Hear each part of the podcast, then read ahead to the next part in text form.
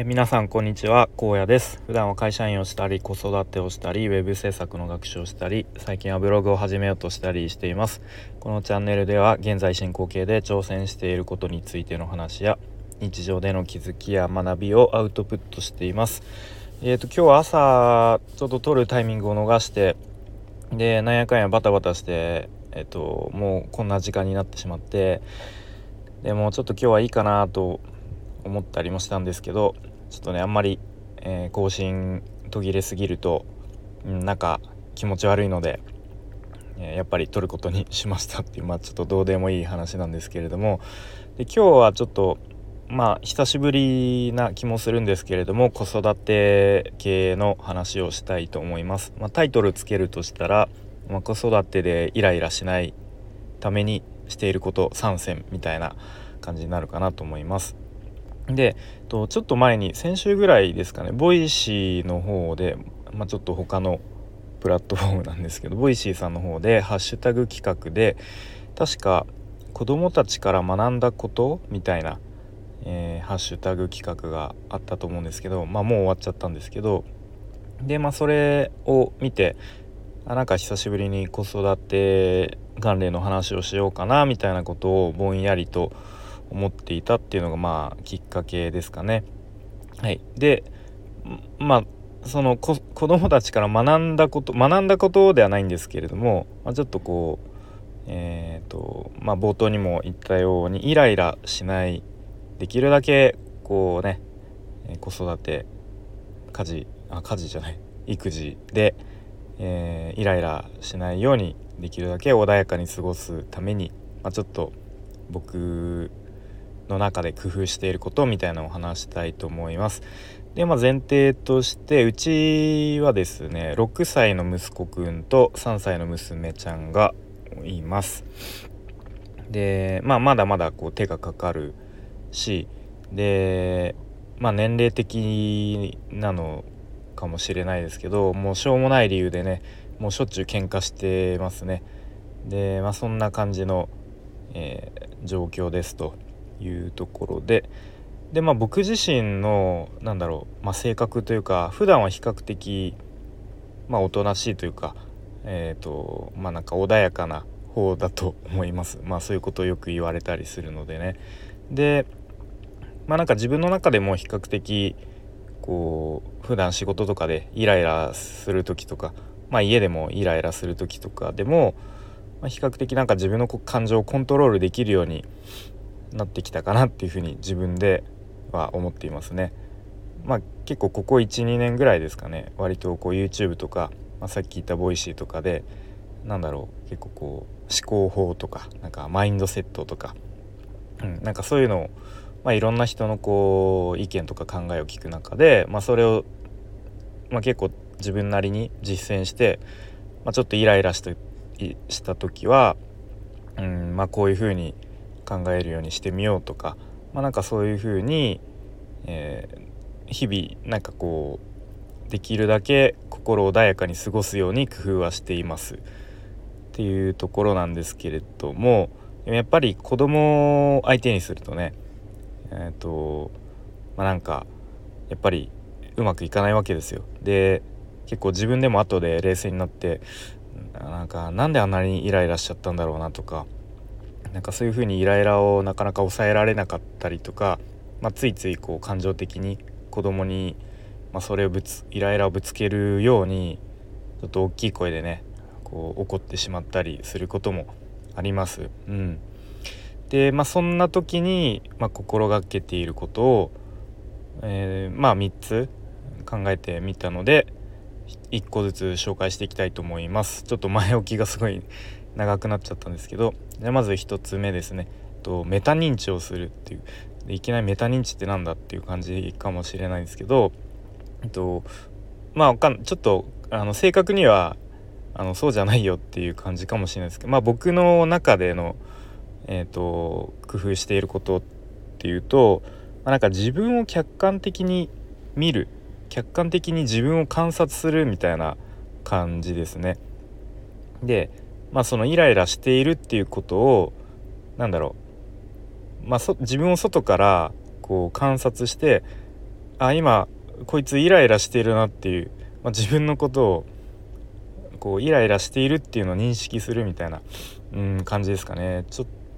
で、まあ、例えばなんかこれは誰かが言ってたんですけど例えば家の中でこう壁に止まっているハエまあハエじゃなくてもいいと思うんですけどなんかハエになったつもりで自分をそのハエの目線で見てみるみたいな。こうちょっと外から自分を見つめてみる。でそうするとあ今この荒野はイライラしているなっていうのをなんだろう観察する。そうすると、まあ、ちょっと落ち着いてくることもありますね。まあそうじゃない時ももちろんあるけど。うん。まあそんな感じでえっとまあメタ認知をする。自分を客観的にこうまあそのイライラしてる自分を観察してみる。ああ今イライラしてるなーっていう。まあそれだけなんですけど。それでこうちょっと落ち着くっていうこともあるかなと思います。はい、でまあ、えー、次2つ目ですね。まあそういうこともあるよねと口に出して言ってみるっていう。まあなんか何のひねりもないというか。まあでも結構子供って本当になんか親のもう想定の斜め上を行くというか本当に考えられない行動とかなんだろうこう、まあ、ミスというか、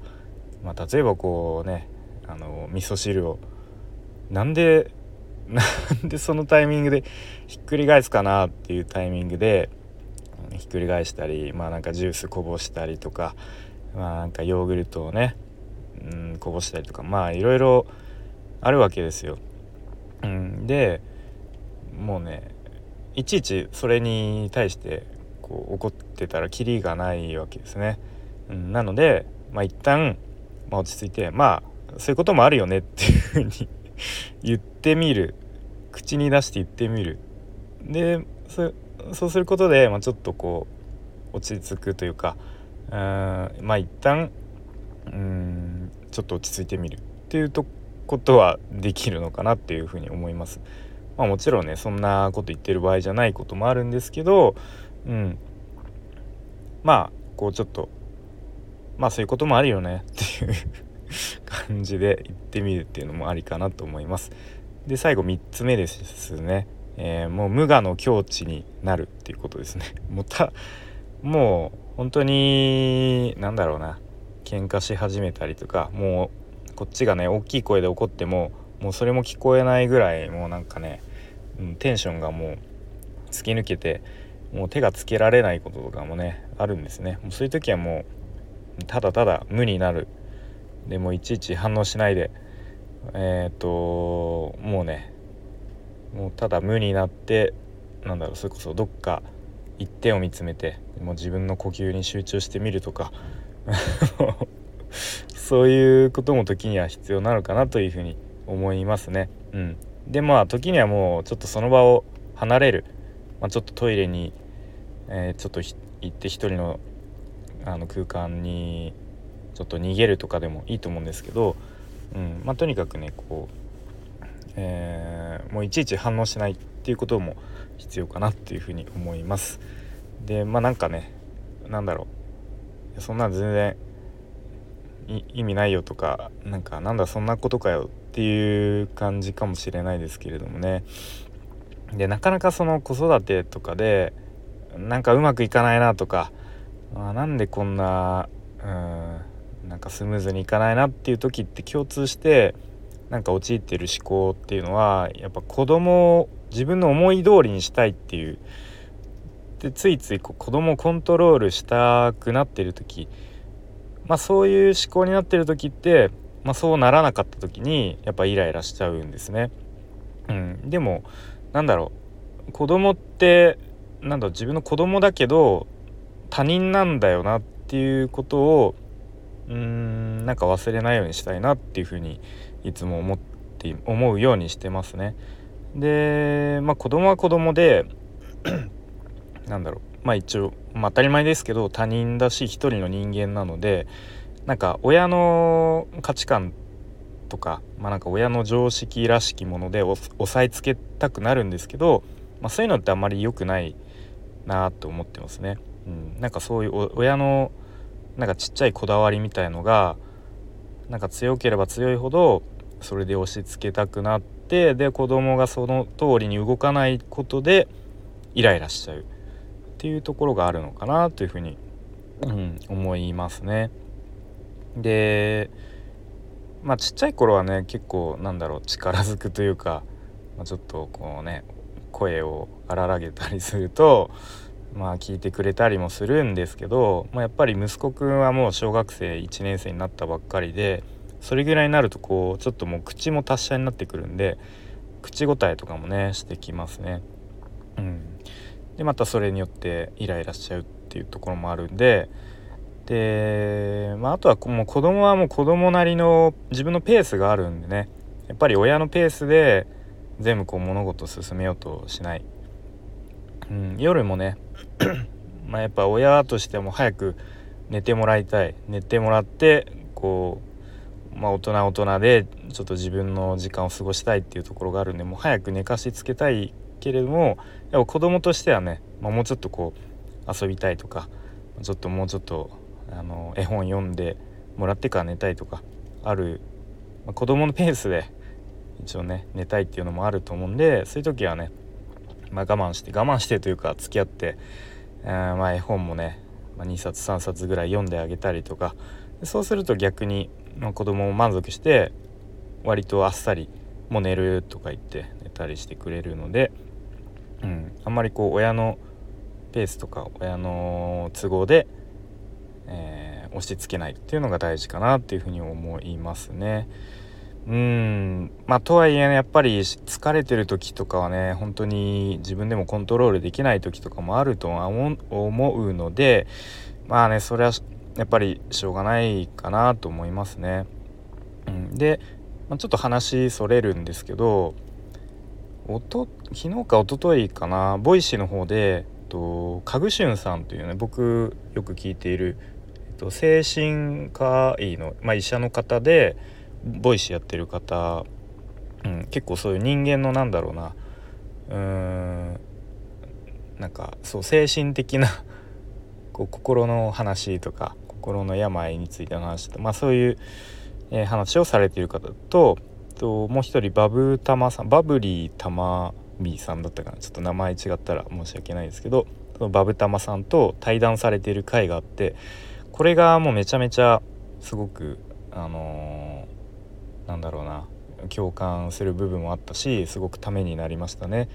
でまあどういう対談だったかっていうと、まあ、そのバブタマさんっていう方が、えっとまあ、一応ママで Voicy やってるっていう方なのでその子育てについての悩みでまあ今日話してきたようなもうすごくイライラしますと。でも特になんか旦那にこうもうなんか訳も分からずイライラする。もうなんかそれこそ夕飯作ってる時なんか隣をあの素通りされただけでイライラするみたいななんかそういう理不尽な感じ、うん、でまあそういうイライラに対してそのかぐしゅんさんがまあこうまあそれっていうのはねこういう、まあ、イライラっていうのも人間にとってはこう大事な感情なんですよと、まあ、なのでなんかそれはこうなんかなんだろう無理になくそうとしなくていいとか、うん、なんかそういう話がありましたね、うん。まあ、ちょっとそれについてはあの、まあ、気になる方いたら聞いてもらえたらいいと思うんですけど、まあ、そういうふうにあそういうふうにっていうかなんだろうまあ、イライラすることは日々ありますと。で、まあ、そのイライラに、まあ、うまく、うん、対応していくというかうん、